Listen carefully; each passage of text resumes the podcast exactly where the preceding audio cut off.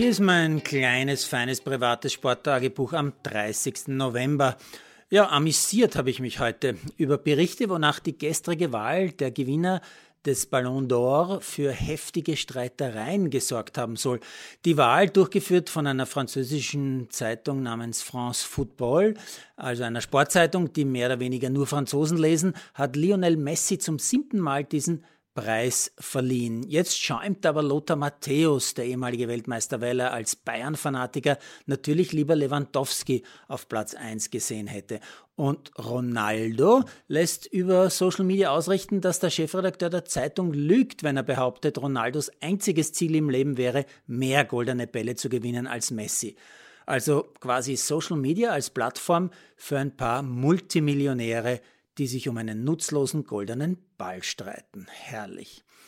Aufgefallen ist mir schon am Wochenende ein großes Interview mit der Skirennläuferin Julia Scheib. Die 23-Jährige, geboren in Deutschlandsberg in der Steiermark, war schon Juniorenweltmeisterin und bei den Olympischen Jugendspielen hat sie auch eine Medaille gewonnen hatte aber wirklich schon mit zahlreichen Rückschlägen zu kämpfen, von Kreuzbandriss über pfeifersches Drüsenfieber bis zu neuerlichem Kreuzbandriss im Vorjahr und sogar einer Corona-Infektion war da wirklich alles dabei.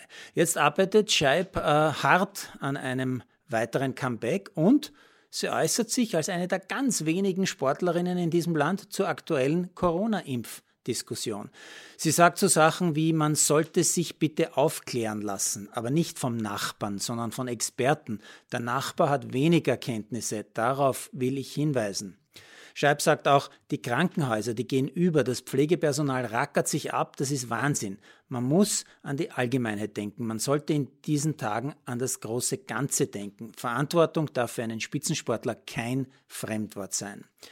Ja, so gesehen würde ich Julia Scheib wirklich besonders wünschen, dass sie zurück zur Weltspitze findet, denn es gibt viel zu wenige Spitzensportler in Österreich, die sich politisch äußern. In nicht einmal 70 Tagen beginnen schon die Olympischen Winterspiele in China. Auch das ist ja natürlich sportpolitisch eine heikle Geschichte. Da geht man auf sehr dünnem Eis spazieren. Das IOC hat sich da mit seinen wichtigsten Wirtschaftspartnern ganz offensichtlich wieder einmal massiv vom lukrativen chinesischen Markt mit ja, bald einmal zwei Milliarden Menschen locken lassen.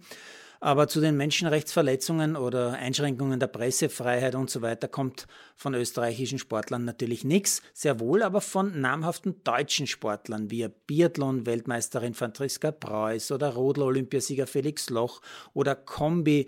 Äh, Olympiasieger Johannes Ritzek und einigen mehr. Sie alle kritisieren öffentlich die Vergabe der Spiele an ein diktatorisch geführtes Land. Die Österreicher, die kümmern sich derweil lieber ausschließlich um sportliche Optimierungen und da sind mir zwei besonders aufgefallen.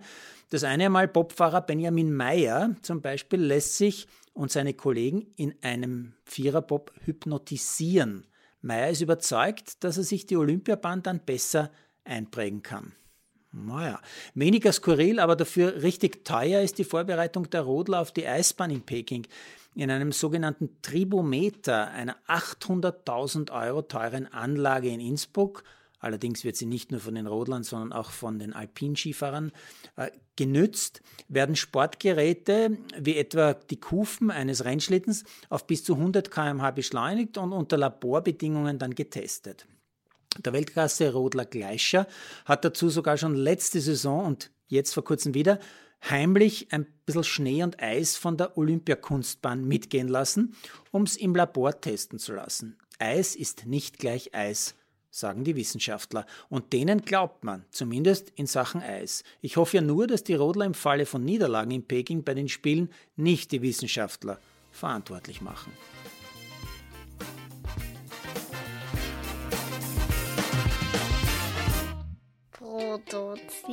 Von Malderino Kiesens.